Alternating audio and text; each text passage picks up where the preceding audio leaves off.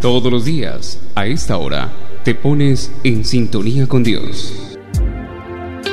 Este es un espacio diseñado exclusivamente para usted que en esta mañana desea ponerte en sintonía con ese amigo incondicional que nunca falla, Papá Dios. En sintonía con Dios. Bienvenidos.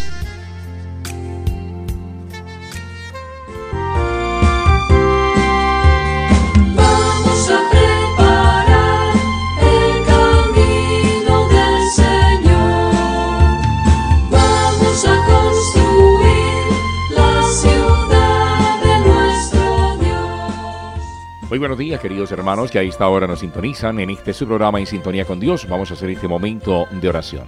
Padre mío, al despuntar el alba, a ti clamo.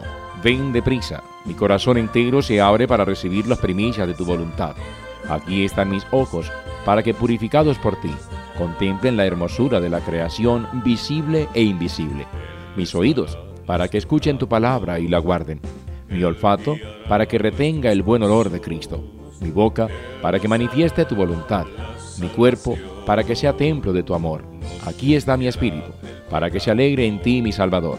Aquí está mi voluntad, para que unida a la tuya seamos una sola carne y un solo espíritu, donde tú te complazcas y al ver tu Hijo en mí puedas exclamar, este es mi Hijo amado, y yo pueda decir, Padre, en tus manos encomiendo mi espíritu. Amén.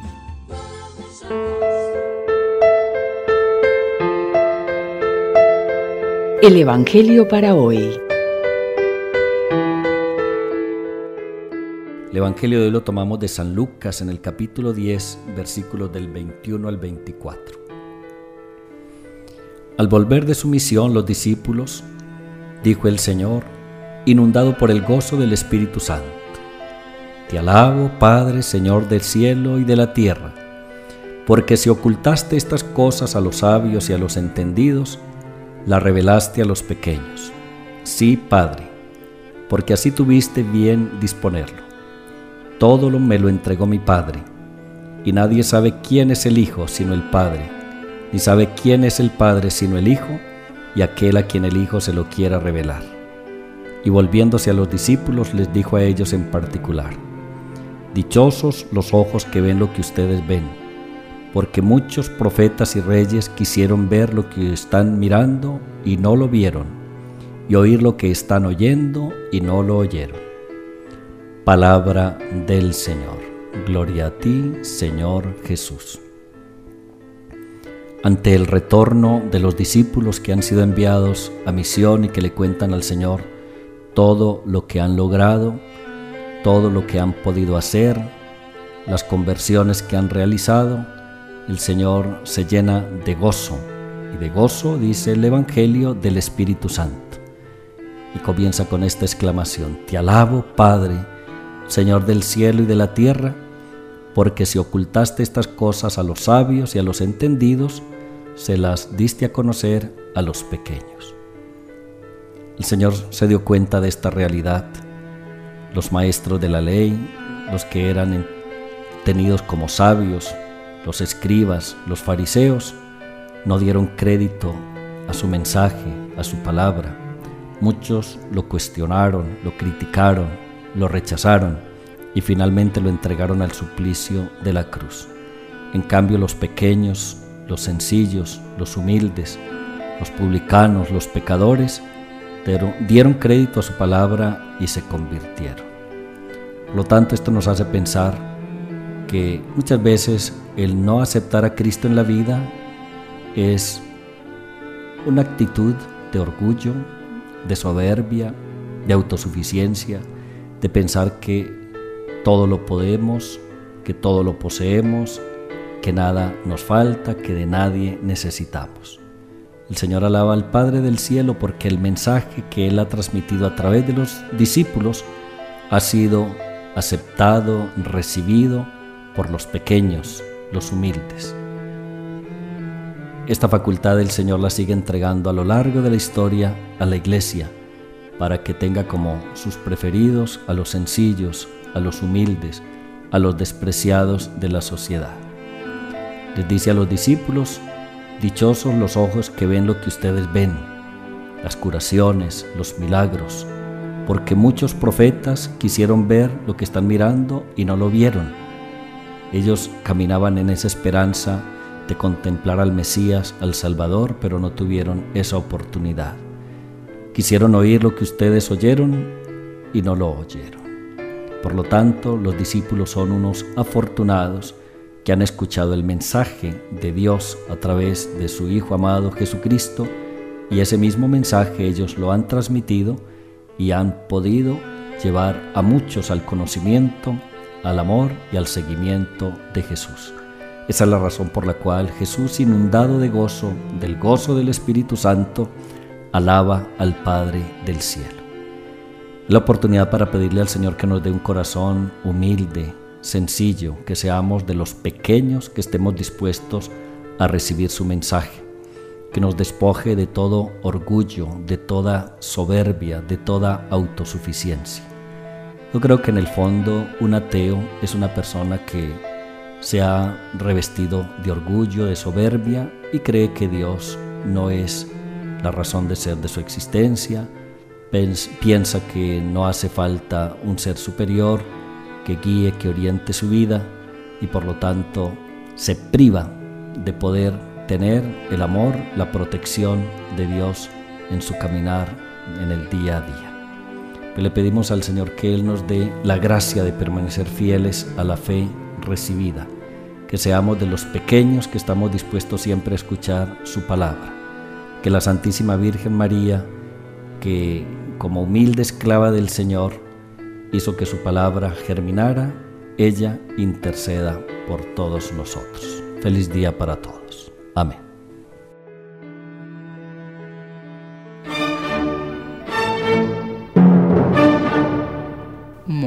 Para pensar.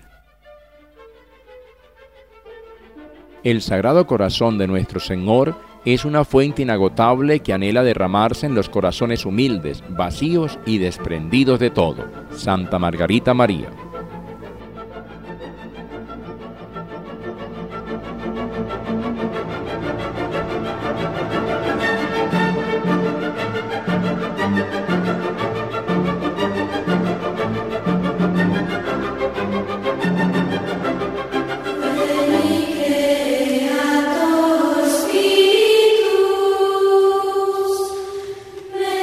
Largo de la historia, muchos hombres y mujeres se han distinguido en su cercanía con Dios a través de las obras de caridad y las oraciones. Estos se han llamado santos. Hoy les compartimos la vida de uno de ellos.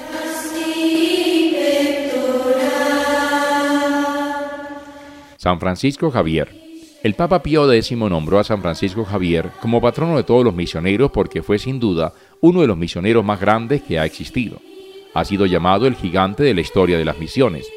La oración del día de su fiesta dice así, abro comillas, Señor, tú has querido que varias naciones llegaran al conocimiento de la verdadera religión por medio de la predicación de San Francisco Javier, comillas.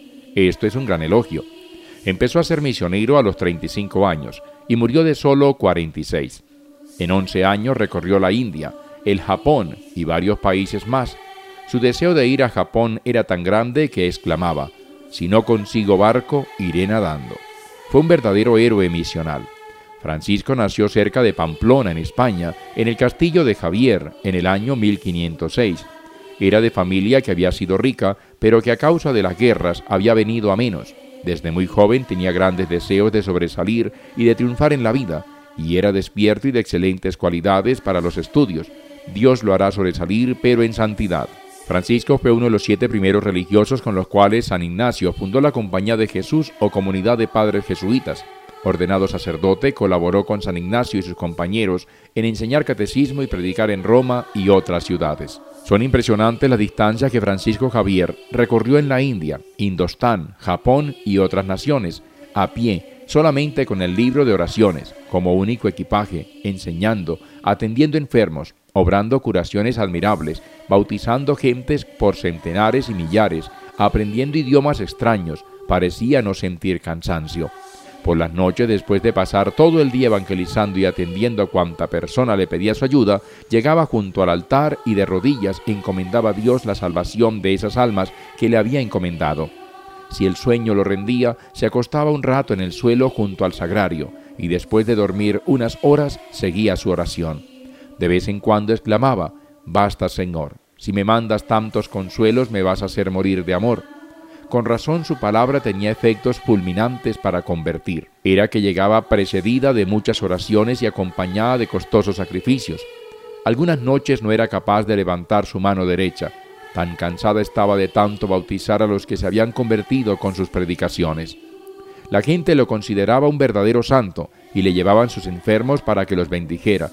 Cuando se conseguían curaciones milagrosas, él consideraba que esto se debía a otras causas y no a su santidad o a su poder de intercesión. Por trece veces consecutivas hizo larguísimos viajes por la nación enseñando la religión cristiana a esos paganos que nunca habían oído hablar de ella. Los de las clases altas, los brahmanes, no le hicieron caso, pero los de las clases populares se convertían por montones. En cada región dejaba catequistas para que siguieran instruyendo a la gente, y de vez en cuando les enviaba algún jesuita para enfervorizarlos. Esas gentes nunca habían oído hablar de Jesucristo ni de sus maravillosas enseñanzas. Francisco se esmeraba por asemejarse lo más posible a la vida pobre de las gentes que le escuchaban. Comía como ellos, simplemente arroz. En vez de bebidas finas solo tomaba agua. Dormía en una pobre choza, en el suelo, se ganaba la simpatía de los niños y a ellos les enseñaba las bellas historias de la Sagrada Escritura, recomendándoles que cada uno las contara en su propia casa, y así el mensaje de nuestra religión llegaba a muchos sitios. Su gran anhelo era poder misionar y convertir a la gran nación china, pero allá estaba prohibida la entrada a los blancos de Europa. Al fin consiguió que el capitán de un barco lo llevara a la isla desierta de Xian, a 100 kilómetros de Hong Kong, pero allí lo dejaron abandonado y se enfermó y consumido por la fiebre en un rancho tan maltrecho que el viento entraba por todas partes. Murió el 3 de diciembre de 1552, pronunciando el nombre de Jesús.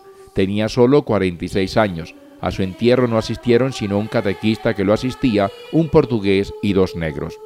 Cuando más tarde quisieron llevar sus restos a Goa, encontraron su cuerpo incorrupto, y así se conserva Francisco Javier fue declarado santo por el sumo pontífice en el año 1622, junto con Santa Teresa, San Ignacio, San Felipe y San Isidro, Labrador.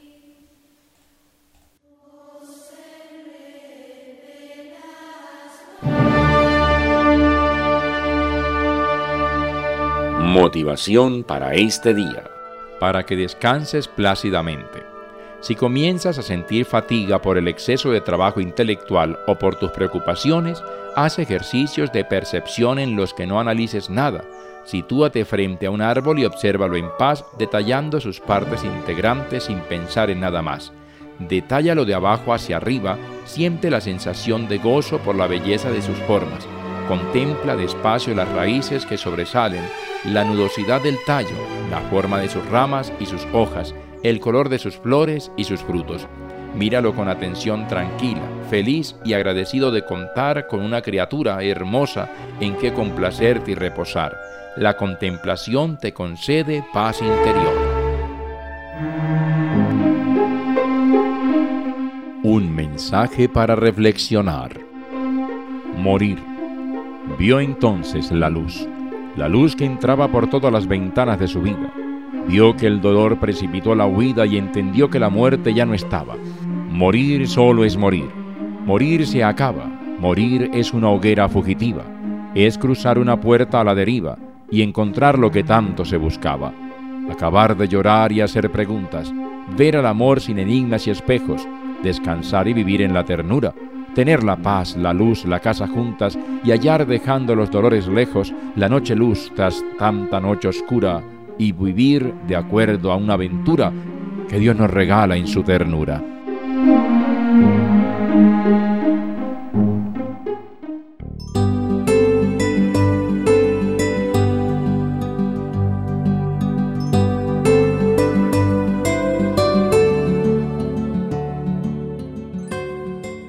Muy bien, queridos hermanos, llegando al final de este su programa en sintonía con Dios, vamos a hacer este momento de oración. Oh Dios, que sin ningún recelo has compartido tu evangelio, has vuelto la mirada a tu pueblo que junto a ti quiere caminar. haz de nosotros unos devotos y creyentes tuyos, que alejándose de lo ajeno hemos comprendido tus designios, donde en la debilidad te buscamos y nos refugiamos en ti. No me ocultes tu mirada santa, y con todos mis afectos condúcenos al divino y bendito corazón tuyo, tú que vives y reinas por los siglos de los siglos. Amén. Y la bendición de Dios Todopoderoso, Padre, Hijo y Espíritu Santo, descienda sobre ustedes y sus familias y permanezca para siempre. Una feliz día para todos.